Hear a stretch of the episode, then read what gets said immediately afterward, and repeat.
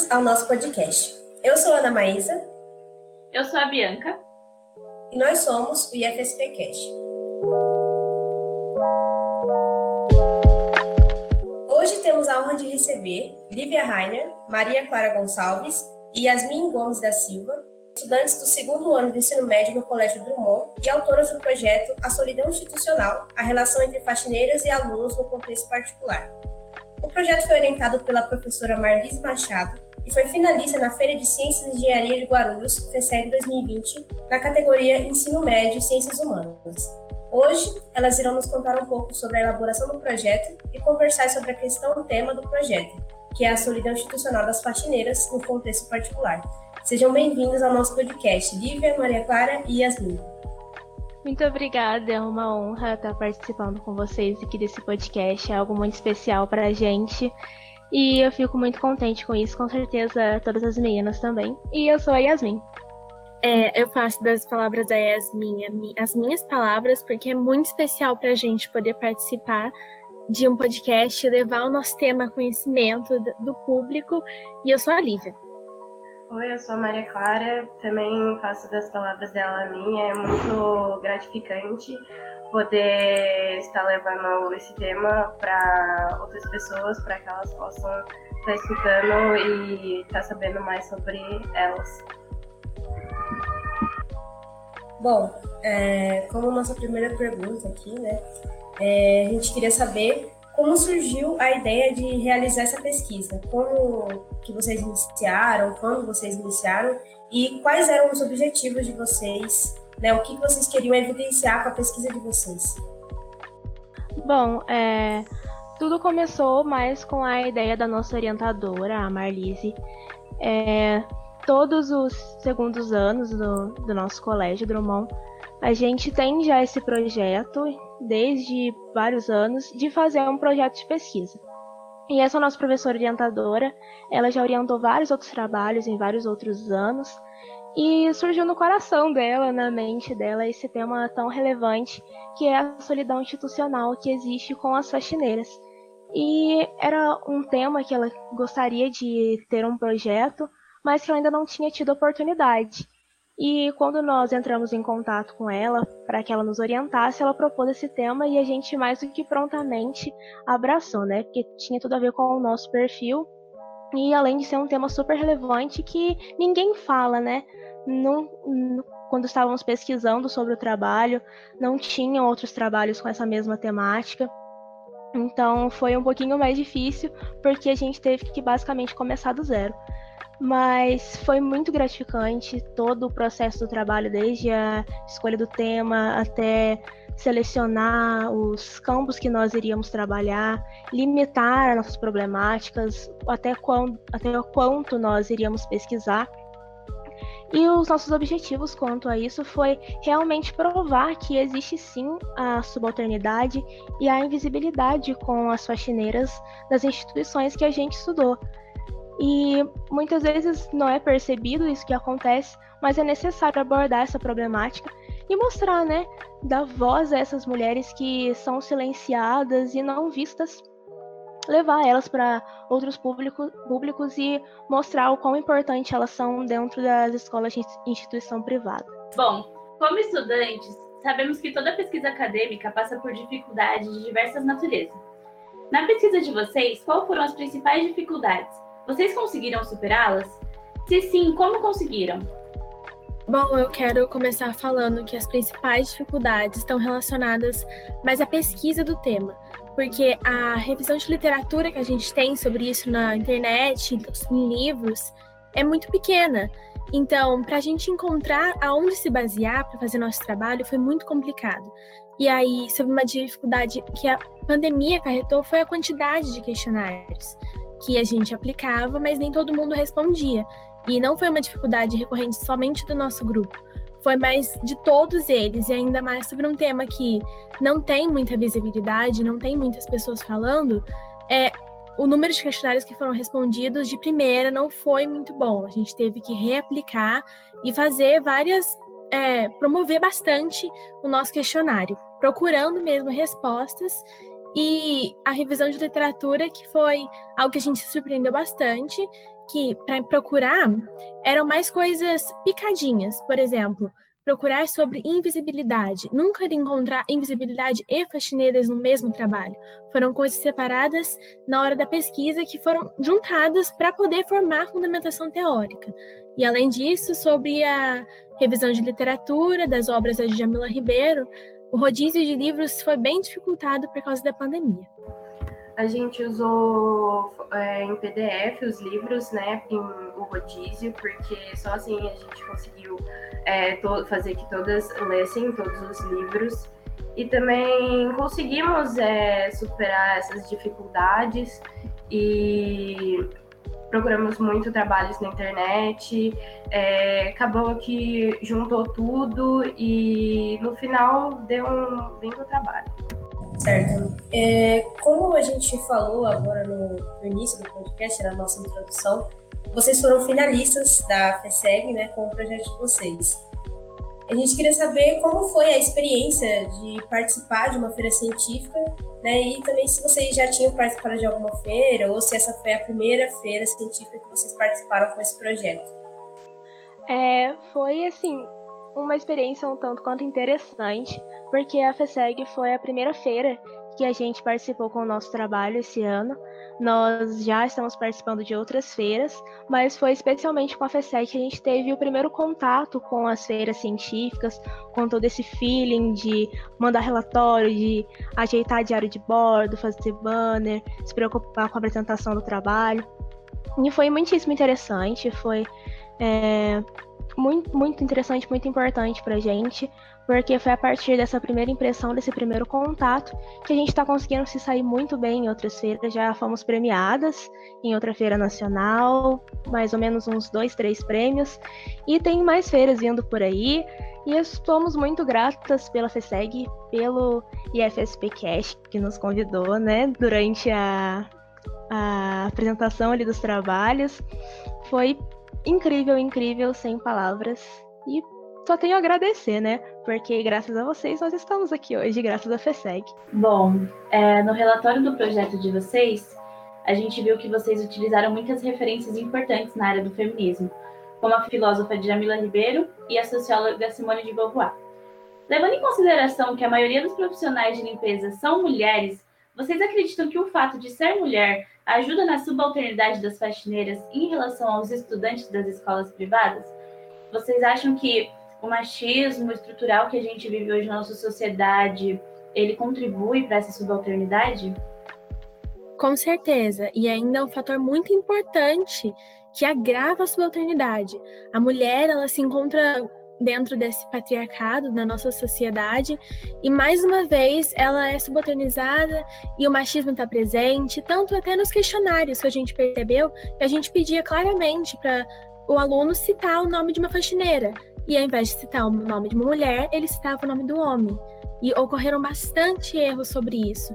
E é bem triste vendo que mais uma vez se sobressai o machismo na nossa sociedade é bem interessante ressaltar que a quantidade, vamos, por exemplo, uma das instituições que a gente limitou. É, 85% da, dos funcionários de limpeza da instituição são mulheres, porém houve um, uma grande quantidade de erros com a citação de funcionários homens.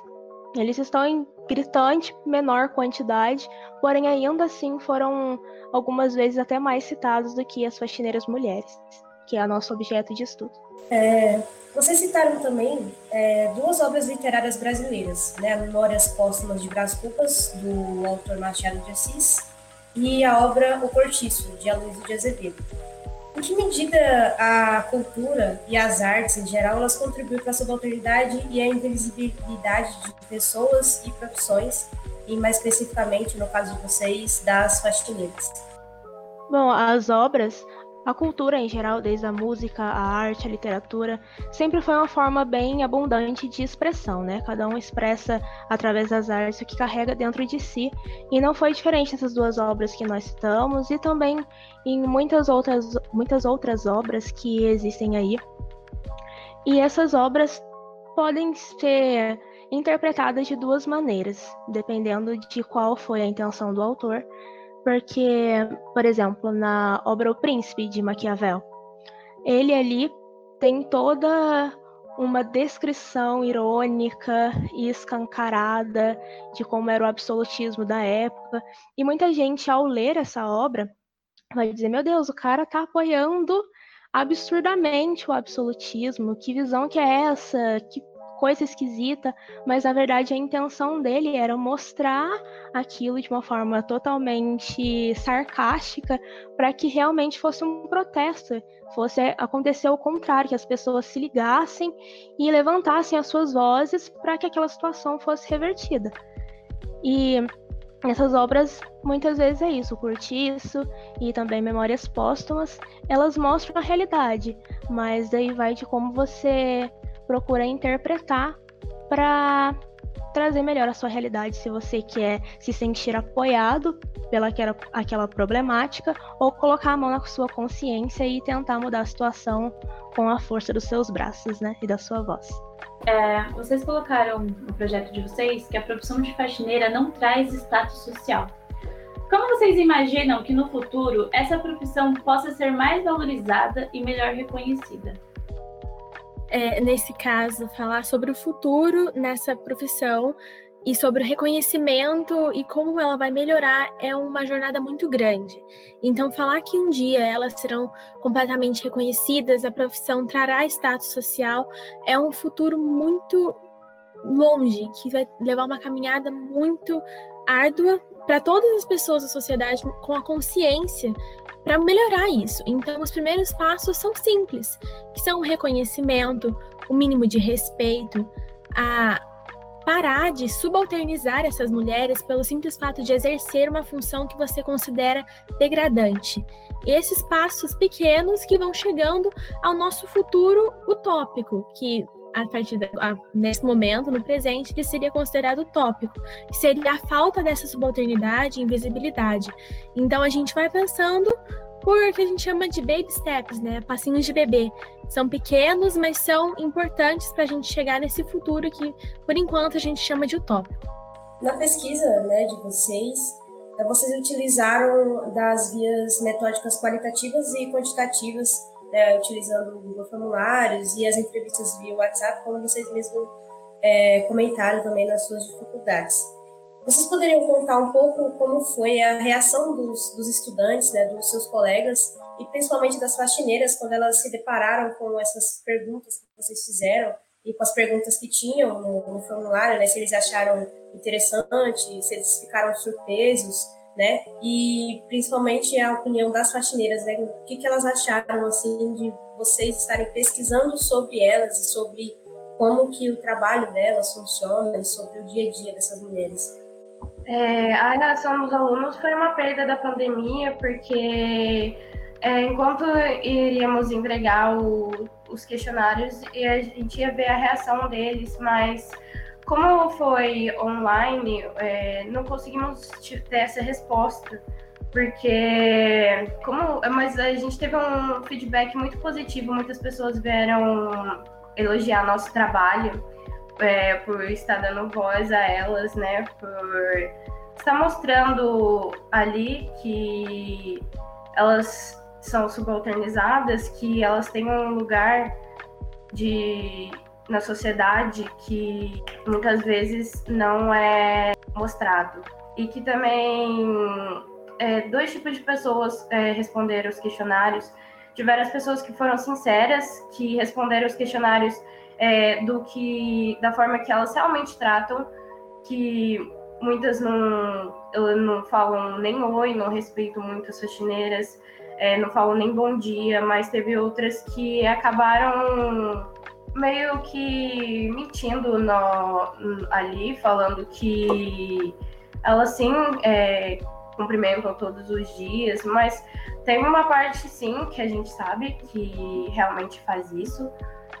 Mas muitos não colocaram nem o nome certo das faxineiras, colocaram, falaram que cumprimentam, mas no final colocaram o nome errado ou não colocaram o nome delas, não sabe nem o básico assim. Infelizmente existe essa situação, né, de hipocrisia, porque a partir da nossa vivência ali na instituição que a gente estuda, a gente pode perceber mais ou menos as pessoas que cumprimentam, que dão importância, que respeitam. É felizmente uma quantidade favorável, porém existe, existem, né, os que não estão nem aí. E dentro dessa parcela dos que não estão nem aí, existem os sinceros, que veem que é um trabalho sério, que é um trabalho que realmente busca a veracidade, credibilidade nos dados, e ele coloca a mão na consciência e, poxa vida, um trabalho tá falando sobre isso, e infelizmente eu me encaixo nesse grupo que invisibiliza essas mulheres. Eu vou aqui ser sincero no que eu vou colocar, para realmente ajudar as meninas a concluir um trabalho com credibilidade, um trabalho sério. E essas pessoas vão e fazem tudo certinho, porém existe a parcela que quer estar no politicamente correto, que é transparecer uma imagem que na verdade não é aquela pessoa, a gente sabe um caso ou outro. E isso, infelizmente, dá uma pequena prejudicada mas no final deu tudo certo, a gente conseguiu entregar um trabalho bem sério, bem interessante. E é isso aí. É, só complementando, falando sobre a reação das faxineiras, que são nosso objeto de estudo. É, foi linda a reação delas. Elas agradeceram muito. E como elas são tão invisibilizadas, no final do trabalho, eu me lembro certinho de uma simplesmente agradecer por alguém perguntar da vida dela, porque ela não falava dela mesma fazia muito tempo. Então aí você percebe, né? Como elas são invisibilizadas e como elas precisam de reconhecimento. Muitas vezes, durante o trabalho, elas se emocionaram ao contar as próprias histórias, os próprios casos de, de desrespeito e de subalternidade que elas viveram, porque é muito triste escutar das faxineiras que elas não recebem o um mínimo de respeito, que é o que a gente mais precisa hoje em dia. E elas ficaram muito felizes de participar de uma pesquisa, de ser objeto de estudo de uma pesquisa de tamanho, assim, de desenvolvimento de meses, de um ano de muito trabalho duro, de cinco meninas que abriram os olhos e deram a voz para elas, para elas falarem a realidade delas e a gente vai passar isso para o mundo. A gente sentiu uma grande um grande agradecimento pela parte delas e foi muito feliz da nossa parte poder participar disso e escutar as histórias delas e poder repassar isso, já que elas não possuem a voz ainda na sociedade para poder fazer isso por elas mesmas. É, como a Lívia citou, é, nós três e duas meninas que além de nós existem pessoas que nos apoiaram, né, nesse trabalho, nessa empreitada, e é bem legal reconhecer isso, né? Certo. É, como um dos resultados, vocês constataram que a instituição não estimula quaisquer formas de segregação ou preconceito, e que a problemática surge única e exclusivamente da relação de poder que parte dos alunos entroniza a si mesmo. Sabendo dessa fonte do problema, vocês acreditam que a instituição poderia encontrar alguma solução para fazer que, que, essa relação de poder dos estudantes com a faxineira possa, é, possa ser resolvida? Então, vocês acham que a escola de vocês, enquanto uma instituição, é, teria algum papel fundamental para conseguir sanar essa problemática de aluno com as faxineiras? Sim, sim. É, tem como a instituição melhorar um pouco nessa parte. E é bem interessante porque depois que a gente passou o nosso tema para a escola sobre o que a gente ia dissertar, é, um tempo depois nós acreditamos que isso causou um impacto na própria instituição, tanto que eles fizeram um post no Instagram do colégio falando que a escola tem nome, os funcionários têm nome, e ali colocou, colocaram fotos das faxineiras com os nomes dela, delas, é, realmente mostrando quem elas eram, que elas têm nome, que elas existem e são importantes, são parte do corpo ali para a escola ser escola. Porém, essa pandemia, né, dificultou várias partezinhas do trabalho, porque no início a gente pensou em só expor o problema, colocar as cartas na mesa e dizer, olha, existe esse problema e ele tá aqui. Agora, a forma como vocês vão se comportar daqui para frente vai de cada um. E foi isso que a nossa orientadora tinha comentado com a gente, ó, galera. A gente vai a gente vai estudar e perceber se esse problema realmente existe. A parte da conscientização a gente não vai adentrar.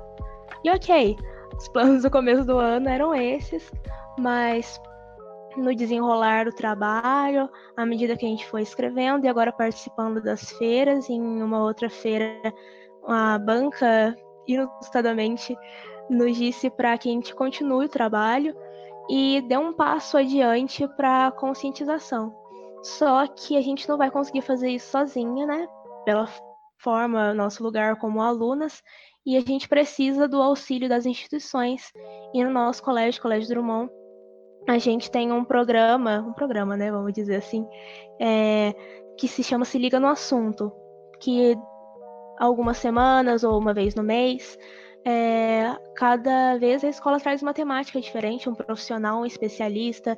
Já tiveram várias temáticas sobre a mulher, sobre depressão, ansiedade, meio ambiente, saúde, enfim, vários e vários problemas e assuntos que os alunos mesmos sugeriam e com essa pandemia não tem muito como a gente pedir ali para a escola para a gente falar um pouco sobre essas mulheres tão fortes e sonhadoras e ali independentes que vão e que lutam, que lidam com os problemas, mas eu creio que a instituição depois tudo isso passar, vai abraçar a nossa causa para a gente introduzir essa temática na escola. A gente não pode inculcar uma ideia na cabeça de alguém, porque por mais que a tal pessoa tenha alguns pensamentos e posicionamentos muitas vezes vistos como tolos, mas nós temos que respeitar o direito da pessoa de pensar do jeito dela, não deixando que essa pessoa atrapalhe ou maltrate, despreze outras pessoas, mas cada um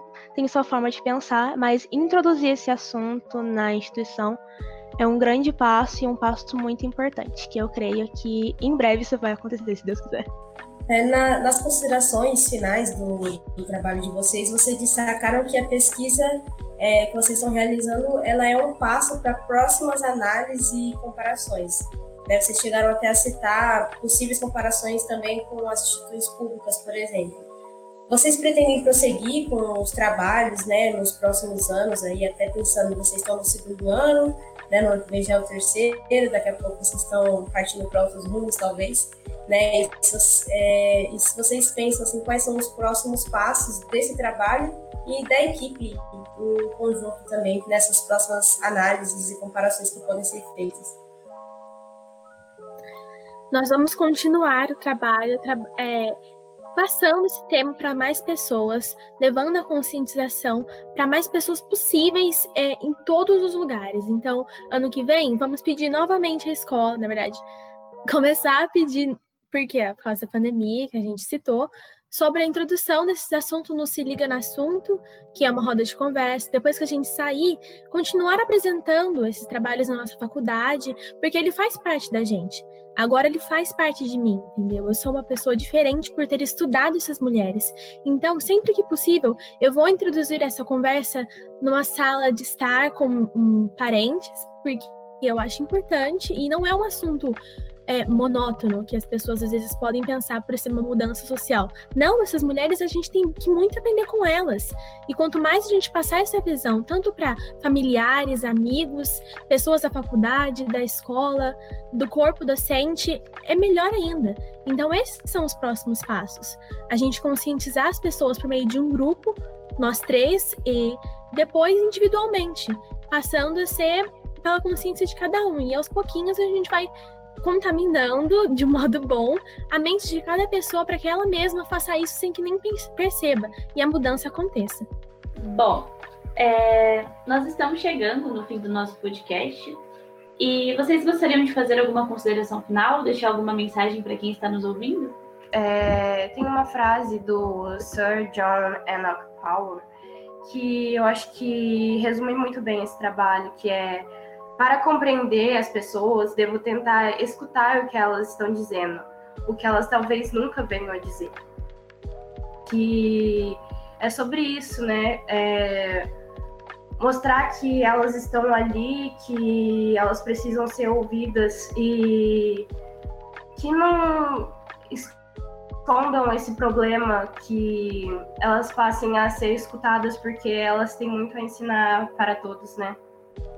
Como eu acabei de dizer, eu repito e firmo Vamos perdurar o tema, vamos passar isso para mais pessoas. Aos pouquinhos a gente vai chegando a uma mudança imensa e muito necessária no contexto que a gente está vivendo atualmente. Não é só o trabalho que a gente vai apresentar, são mentes que estão a ser mudadas e a sociedade mudar.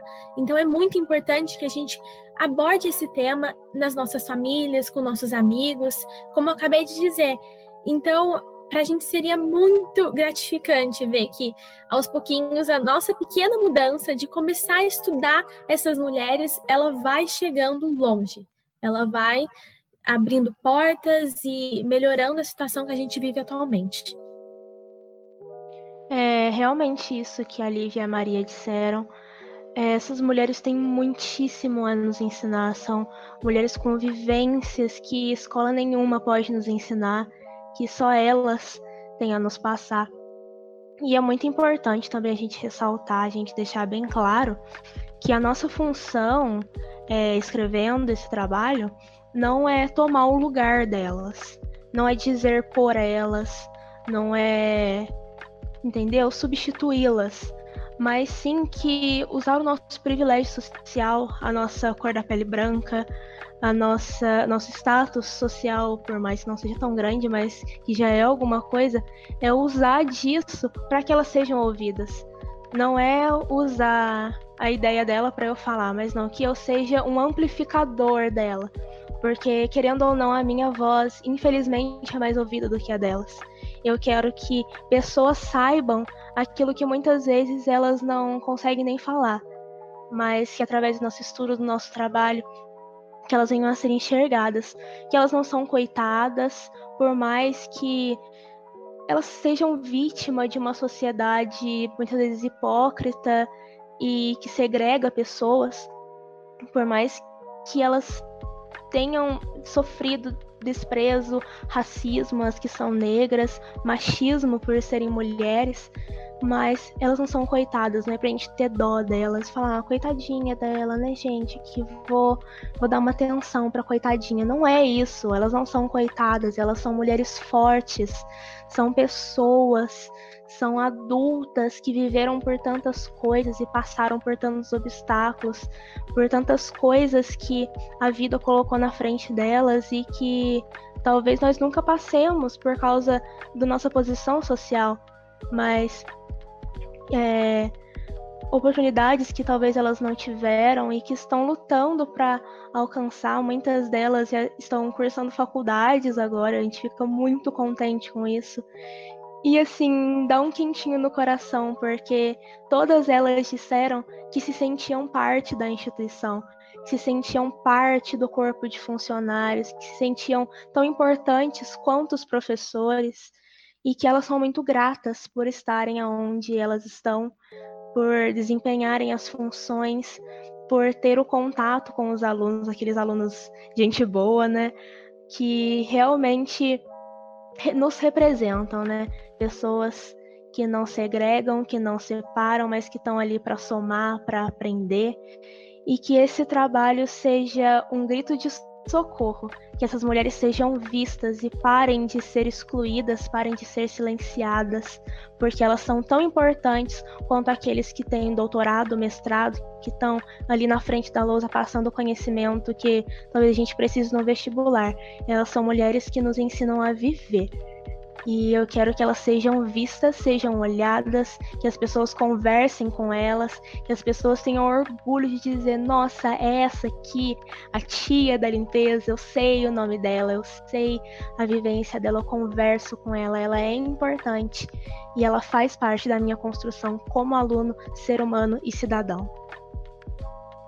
Bom, eu fico muito feliz é, de ter é, a oportunidade de conversar com vocês é, eu vejo assim que a educação é o único caminho para a gente construir uma sociedade justa, igualitária. E eu, a educação é tão importante, as pesquisas científicas são tão importantes que uniram a gente, tipo, num rolê muito doido. tipo, vocês são de Lorena, né?